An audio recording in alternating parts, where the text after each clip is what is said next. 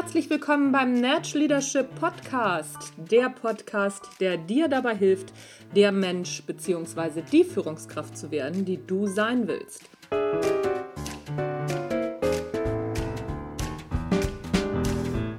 Du bekommst innovative Ideen, praktische Tipps, jede Menge Impulse und neueste Informationen aus der Hirnforschung für deinen beruflichen Erfolg und deinen persönlichen Entwicklungsprozess. Mein Name ist Anja Niekerken und ich freue mich, dass du dabei bist. Ja, heute habe ich dir den Vortrag Montags muss ich immer kotzen, Erste Hilfe gegen Arbeitsübelkeit mitgebracht. Und zwar meine Übungsdatei. Ich nehme meine Vorträge vorher immer auf. Ich schreibe die komplett tatsächlich runter. Das machen nicht viele oder das machen nicht alle so. Ich mache es so, ich schreibe den einmal komplett runter. Und dann nehme ich den auf als MP3-Datei und dann habe ich den auf meinem Handy und höre den immer. Ich höre den beim Autofahren, ich höre den beim Wäschemachen, ich höre den rauf und runter, wenn ich einen neuen Vortrag habe. Das ist meine Art, das Ding zu üben. Und dann übe ich das nat natürlich tatsächlich noch hier in meinem Büro, dass ich dir das vortrage, dann erzähle ich das meinen Katzen, dann erzähle ich das meinem Mann, meinem Sohn und alle, die es nicht hören wollen, bevor ich mit so einem Vortrag dann nach draußen gehe. Vielleicht ist es eine Idee für dich. Eins habe ich noch, bevor es so richtig losgeht mit dem Vortrag. Natürlich wird es das neue Buch dazu geben. Das heißt, auch montags muss ich immer kotzen. Erste Hilfe gegen Arbeitsübelkeit. Das kommt jetzt am, im Mai raus. Es sollte ja im April rauskommen. Wird jetzt ein bisschen später. Letzte Woche haben wir gerade die letzte Druckfahne freigegeben. Also, nächsten Monat gibt es auch das Buch dazu. Das verlinke ich dir schon in den Shownotes. Da kannst du es vorbestellen. Irgendwas wollte ich noch erzählen, was habe ich vergessen? Ach genau, wenn dir das gefällt, was ich hier immer so mache, dann gib mir doch eine Bewertung bei iTunes. Wird langsam mal wieder Zeit, dass ich ein paar mehr Bewertungen bei iTunes kriege. Das ist ganz ruhig und dabei wächst meine Podcast-Gemeinde. Verstehe ich gar nicht. Was ist denn da los? Also, bewerten, wie das geht, verlinke ich dir auch in den Shownotes. Und jetzt geht's los. Ja, vielen Dank für die nette Anmoderation. Mein Name ist Anja Niekerken und heute geht es um das Thema Montags muss ich immer kotzen. Wenn wir heute über Arbeit oder so schön neudeutsch unsere Jobs sprechen, dann gibt es in der Regel zwei Fraktionen. Die, die ihren Job lieben oder zumindest so richtig motiviert sind, dass ihnen aus welchen Gründen auch immer die Motivation aus Ohren, Mund und Nase schießt. Und dann gibt es die Fraktion, die muss montags nicht immer, aber zumindest regelmäßig kotzen. Fangen wir noch mal mit Ihnen an. Motiviertes Publikum, klaro, eher die motivierte Fraktion, schnappen sich einmal ein Stück Papier und einen Stift. Als Papier reicht das Programmheft oder nutzen Sie einfach die Notizfunktion in Ihrem Smartphone. Sind Sie soweit? Okay, prima. Beantworten Sie für mich, bevor wir so richtig loslegen, noch einmal die folgenden zwei Fragen. Frage Nummer eins. Mögen Sie Ihren Job? Gern auf einer Skala von 1 bis 10 und seien Sie ruhig ehrlich, sieht ja keiner. 10 ist Ihr Traumjob. Also, alles stimmt, höchstes Gehalt, was Sie sich vorstellen können, Top-Chef, die Kollegen sind Engel, auch der Arbeitsplatz ist ein Traum, der Arbeitsweg ist entspannt. Also wirklich vom Feinsten, das ist die 10. Es gibt nichts Blödes, sie haben kein, keine, keine Ahnung, als Selbstständiger keine Umsatzsteuervoranmeldung, das haben sie alles ausgelagert, sie verdienen so viel, dass sie das alles nicht machen müssen. So, und die Eins ist, naja, ich würde sagen, das genaue Gegenteil, oder? Also da, da geht so richtig gar nichts mehr. Fünf ist so, okay, gibt ein paar Sachen, die sind gut, gibt ein paar Sachen, die sind nicht so gut, so ist halt das Leben. Könnte schlechter sein, könnte aber auch besser sein. Zweitens, glauben Sie, dass Sie Ihren Job in 20 bis 30 Jahren noch immer genauso machen werden wie heute? Je höher Ihre Bewertung ist, umso schöner ist das ja. Wenn Sie jetzt aber schon lachen, dann brauchen Sie die Frage gar nicht mehr beantworten. Aber fragen Sie sich auch, warum Sie glauben, dass Sie Ihren Job so nicht mehr machen werden. Wenn Sie denn glauben, das und so weiter. Ich selbst habe die Frage immer mit keine Ahnung beantwortet, bis ich meinen jetzigen Job gefunden habe. Und das war ein langer Weg, das hat über 20 Jahre gedauert. Also bei mir schließt sich in den Seminaren und auch bei meinen Vorträgen häufig eine Frage an, die da heißt, wie bist du denn dazu gekommen? dass, dass du tust, was du tust? Wolltest du schon immer Trainer und Speaker werden? Meistens muss ich dann kurz lachen, weil wie gesagt, war ja ein 20 Jahre langer Weg. Ich bin da so reingerutscht, denn eben vor rund 20 Jahren hätte ich mir noch nicht träumen lassen, einmal hier zu stehen und das sogar beruflich zu tun.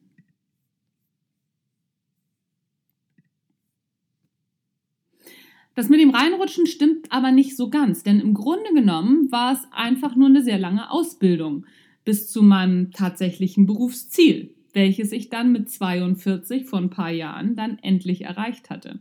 Zugegebenermaßen ist das eine sehr lange Ausbildung.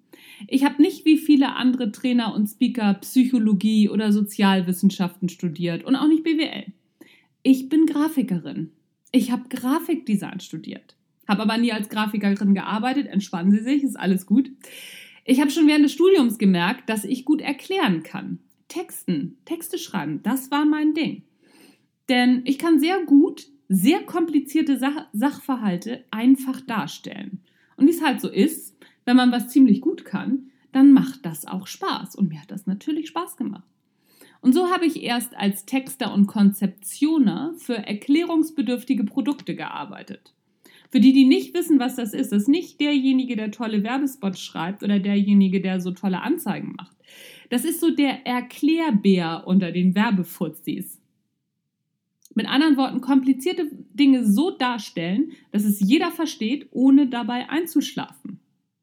Und man mag gar nicht glauben, wie viele es von solchen Produkten gibt, gerade in der Finanzdienstleistung. Da gab es Anlageprodukte, die wurden selbst von den Fachleuten nicht mehr verstanden. Ja, und so bin ich dann irgendwann in der Finanzdienstleistung gelandet, bin Krisenmanagerin dann geworden als die Produkte, die keiner mehr verstanden hat, dann auch so richtig an die Wand gefahren sind. Weil ich am Ende den Anlegern, den Banken und auch teilweise den Insolvenzverwaltern erklären konnte, was da gerade vor sich geht. So ganz nebenbei bin ich dann zur Führungskraft ausgebildet worden. Naja, und irgendwann auf diesem 20-jährigen Ausbildungsweg war mir dann klar, was mir wirklich Spaß macht und was ich auch bis an mein Lebensende gerne weiter tun würde.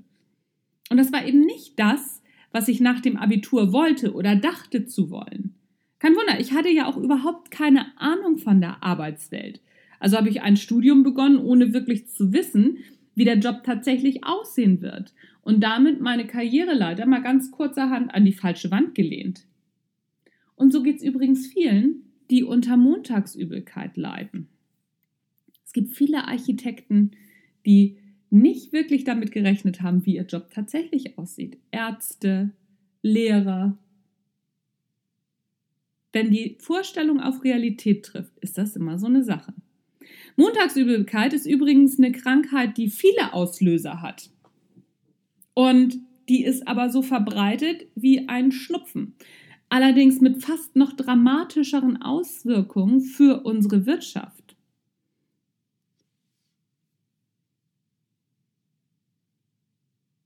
Schauen Sie sich mal kurz um und zählen Sie durch. Laut Statistik finden weltweit neun von zehn Menschen ihren Job doof. Okay, weltweit mag das keine so erschreckende Zahl sein. Die Entwicklungs- und Schwellenländer zählen schließlich auch mit. Also schauen wir uns am besten mal in Deutschland um. Im letzten Jahr, 2017, haben die Krankenkassen mal wieder herausgefunden, dass jeder fünfte Arbeitnehmer innerlich gekündigt hat und in seinem Job nur noch das Notwendigste erledigt. Das ist schon ein Thema. Oder die gern viel und viel zitierte Gallup-Studie. Zwei von zehn Personen lieben ihren Job. Davon bin ich wahrscheinlich eine. Herzlichen Glückwunsch an die zweite Person. Sechs machen Dienst nach Vorschrift, sind aber nicht wirklich begeistert bei der Sache. Und zwei von zehn hassen ihren Job derart, dass sie aktiv gegen das Unternehmen arbeiten.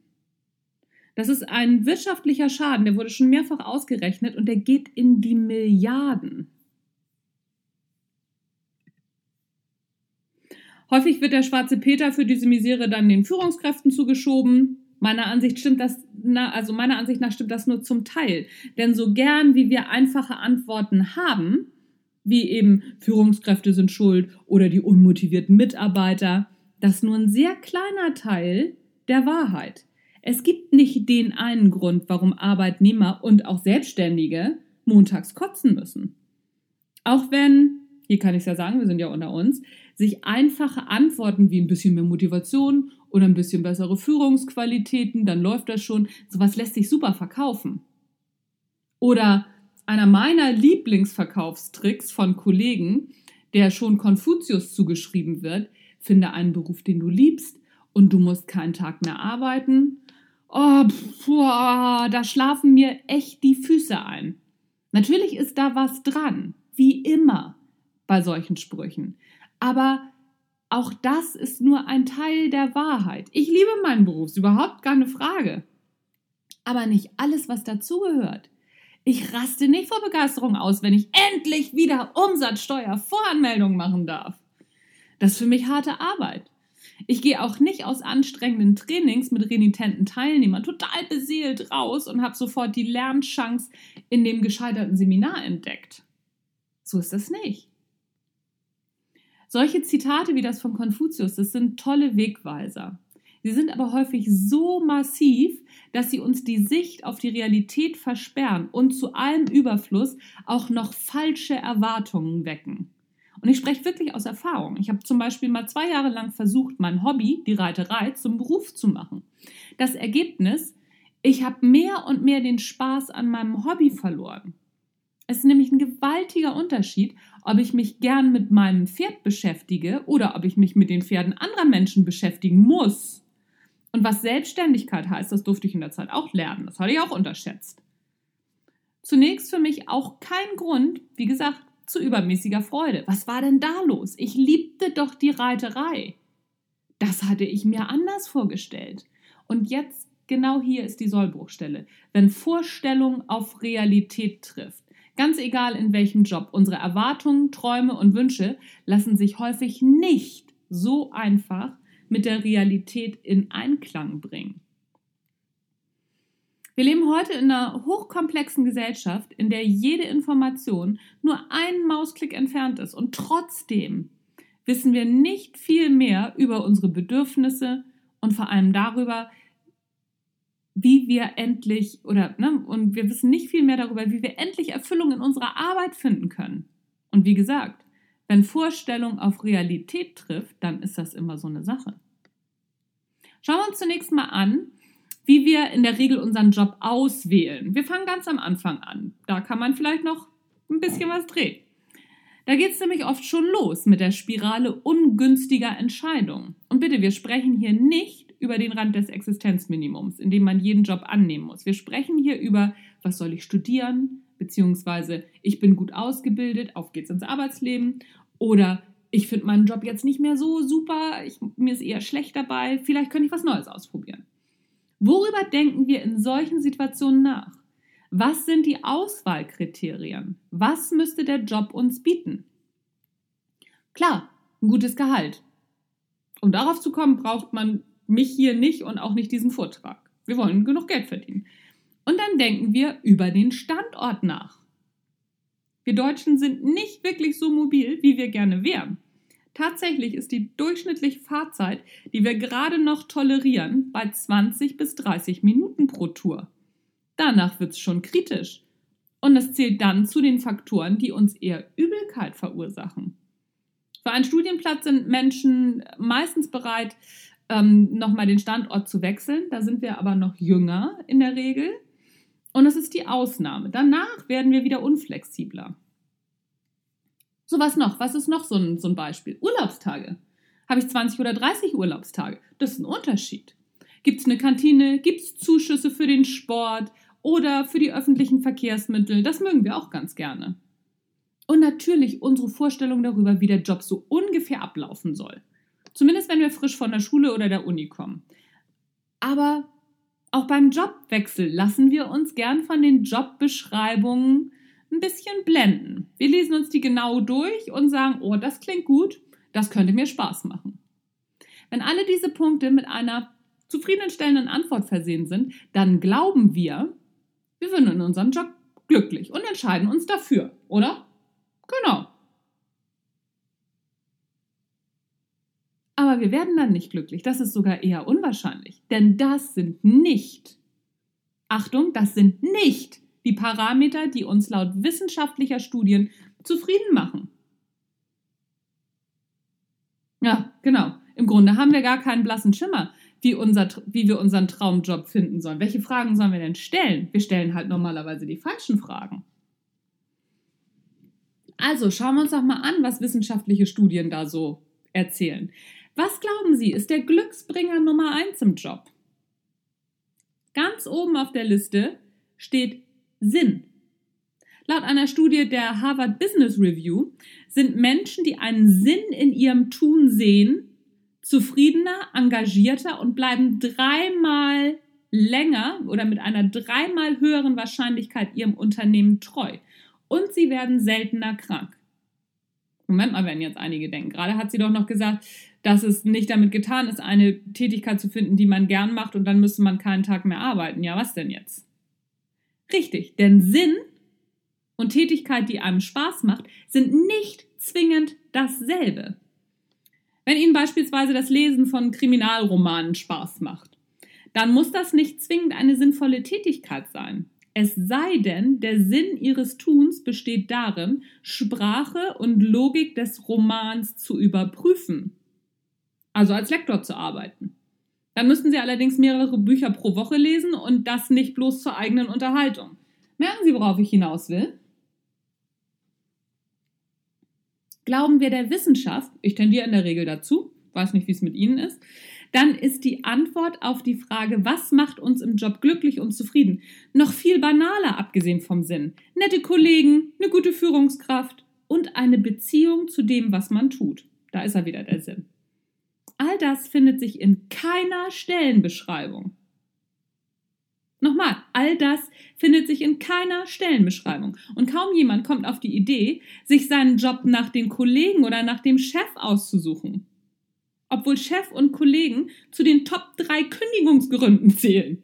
Mit anderen Worten, wir suchen uns unseren Job nach der Aufgabe aus, kündigen dann aber wegen ganz anderer Faktoren. Jetzt ist natürlich die Frage, haben wir am Anfang die falsche Entscheidung getroffen oder sind der Chef und die Kollegen schuld? Ein guter Chef und nette Kollegen machen häufig zufriedener als alles andere. Der Sinn kommt nachgelagert und manchmal tatsächlich auch noch ganz von selbst. Der sinnvollste Job macht nämlich keinen Spaß, wenn der Chef blöd ist und die Kollegen dämlich sind. Damit wir uns richtig verstehen. Sinn ist nicht zwingend etwas Sinnvolles im Sinne gesellschaftlichen Verständnisses. Ärzte und Pflegeberufe zum Beispiel haben sicherlich nach gesellschaftlichem Verständnis mit die höchste Sinnhaftigkeit im Tun. Sehr viele Menschen dieser Berufsgattung sehen das aber nicht so oder nicht mehr so einer der Gründe, warum diese Berufsgattung mit einer der höchsten Burnout-Quoten hat.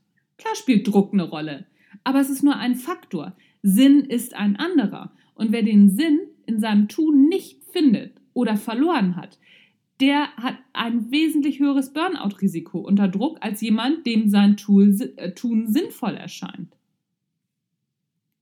Nochmal zurück. Sinn kann nur jeder für sich selbst definieren. Den muss man suchen. Wie heißt es in der Bibel so schön? Suchet, so werdet ihr finden. Die Frage ist nur, wonach mache ich mich auf die Suche? Ja, denken jetzt viele an dieser Stelle. Es gibt schließlich viele Jobs, die sind schlicht und ergreifend so bescheiden, dass das mit dem Sinn natürlich auch nicht mehr so einfach ist. Das mag sein, aber alles ist immer nur so sinnvoll oder unsinnig, wie wir es selbst machen. Dazu eine kleine Geschichte. Es ist schon eine ganze Weile her. Da gab es in Hamburg die Diskothek Madhouse. Die war am Valentinskampf. War ein ziemlich kleiner Laden und er war immer rappelvoll und er hatte immer die ganze Woche geöffnet. Ebenso klein wie der Laden war auch die Toilettenabteilung. Es gab zwei für Jungs und zwei für Mädchen. So, und in der Mitte zwischen diesen beiden Toiletten, da gab es ein kleines Kabuff. Und da saß Halina. Halina hat die Toiletten geputzt in der Disco. Und wer ähm, irgendwann in seinem Leben mal auf einer Diskotoilette war, der weiß, dass nicht der tollste Job unter der Sonne. Und auch die Arbeitszeiten, Arbeitszeiten und Arbeitsplatz, jetzt nicht so, so der Hit.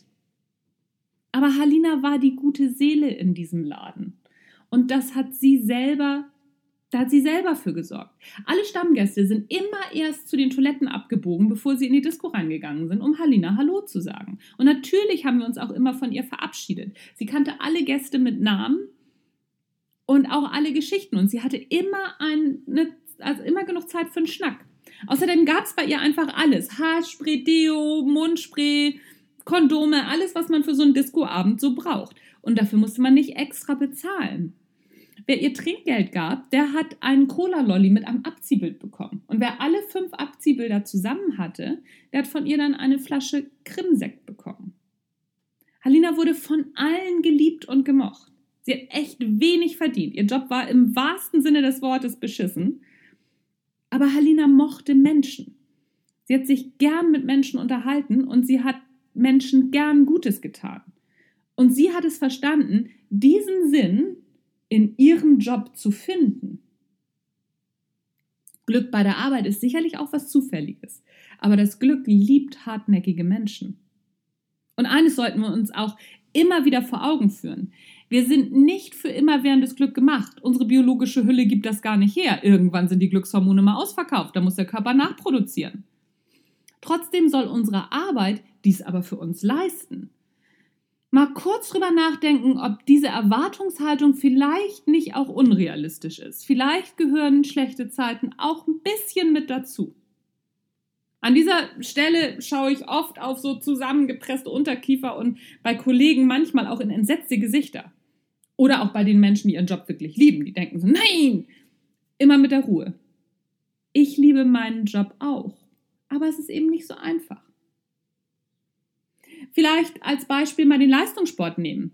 Da kommen wir der Sache oder der Realität vielleicht etwas näher. Ich nehme mal die Extremsportarten als Beispiel, zum Beispiel Extremklettern.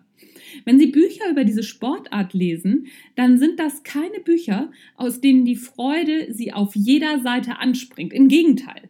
Von Seite zu Seite wird die Qual unerträglicher. Das Elend größer, Zehen frieren ab, die Nase auch. Atmen konnte der Autor schon 20 Seiten vorher kaum noch. Jetzt sammelt sich auch noch Wasser in seiner Lunge. Und wenn Sie einen ganz fiesen Autor haben, dann setzt er am Gipfel sogar noch einen drauf und sagt, am Gipfel ist nichts. Da war nichts für mich. Da ist für mich nur ein Umkehrpunkt. Na toll. Und trotzdem machen sich die Autoren wieder auf zum nächsten Gipfel. Niemand steigt auf Berge, um am Gipfel glücklich zu sein. Es geht ums Klettern, es geht um die Herausforderung. Es geht um darum, an der Herausforderung zu wachsen und seinen eigenen Weg zu gehen. Ich reite auch nicht aus, um am Stall wieder anzukommen. Es geht um das Erlebnis. Es geht uns um Herausforderungen. Herausfordernde Ziele wecken unseren Ehrgeiz. Und mit jeder Herausforderung lernen wir, wachsen wir über uns hinaus. Aber es geht nicht um das Ziel. Es geht um die Freude am Tun auf dem Weg. Ziele definieren unseren Weg. Ohne Ziel kein Weg. Ziele definieren unsere Herausforderungen. Trotzdem ist der Weg das Ziel. Ihr persönliches Warum ist Ihr Ziel. Finden Sie Ihr persönliches Warum, Ihr Ziel. Warum tun Sie, was Sie tun? Und bitte seien Sie sich darüber im Klaren, dass das offensichtliche Warum in der Regel eine Fata Morgana ist. Finden Sie Ihr Warum und sie haben ihren Weg. Drei Tipps, die Sie aus diesem Vortrag für sich mitnehmen können. Erstens, fragen Sie sich, was kann ich wirklich gut? Was geht mir leicht von der Hand? Was ist meine Begabung? Zweitens, warum tue ich, was ich tue? Und hören Sie nicht mit dem Fragen bei der Antwort auf, weil es Spaß macht. Das reicht nicht. Fragen Sie weiter, warum macht es Spaß? Was genau daran macht mir Spaß? Fühle ich mich in meinem Arbeitsumfeld wohl? Mag ich meinen Chef und meine Kollegen? Und dann kommen Sie Ihrer persönlichen Antwort sicherlich ein Stück näher. Drittens. Welchen Sinn macht es? Was gebe ich der Gesellschaft mit meinem Tun zurück? Und noch ein letzter Tipp. Glück ist etwas Temporäres. Freuen Sie sich, wenn es da ist und seien Sie nicht betrübt, wenn es wieder geht. Winken Sie ihm gelassen hinterher und freuen Sie sich auf seinen nächsten Besuch. Je gelassener Sie sind, umso häufiger kommt es zurück. In diesem Sinne, bleiben Sie gelassen und heiter, auch am Montag. Vielen Dank.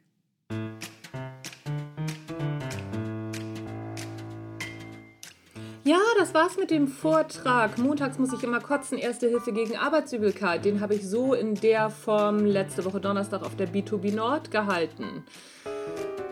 Ich hoffe, es hat dir gefallen. Mein Name ist Anja Niekerken. Du hast den Natural Leadership Podcast gehört. Denk an die Bewertung. Würde mich wahnsinnig freuen. Ansonsten, was ist tatsächlich? Im Mai ist leider das Natural Leadership Seminar jetzt tatsächlich ausgebucht. Für das Natural Leadership Advance im Juni gibt es, glaube ich, noch zwei Plätze. Wenn du da mitmachen willst, kannst du auch mitmachen, wenn du nicht unbedingt schon das Basic gemacht hast. Da müssten wir aber vorher drüber sprechen. Also da müsstest du dann vorher mal bei mir anrufen. Ansonsten gibt es den nächsten Platz in den offenen Seminaren im August. Da sind noch Plätze frei lohnt sich, sich direkt anzumelden. Vielleicht musst du dann montags nicht mehr kotzen. Wer weiß. Ich wünsche dir was. Tschüss, bis dann.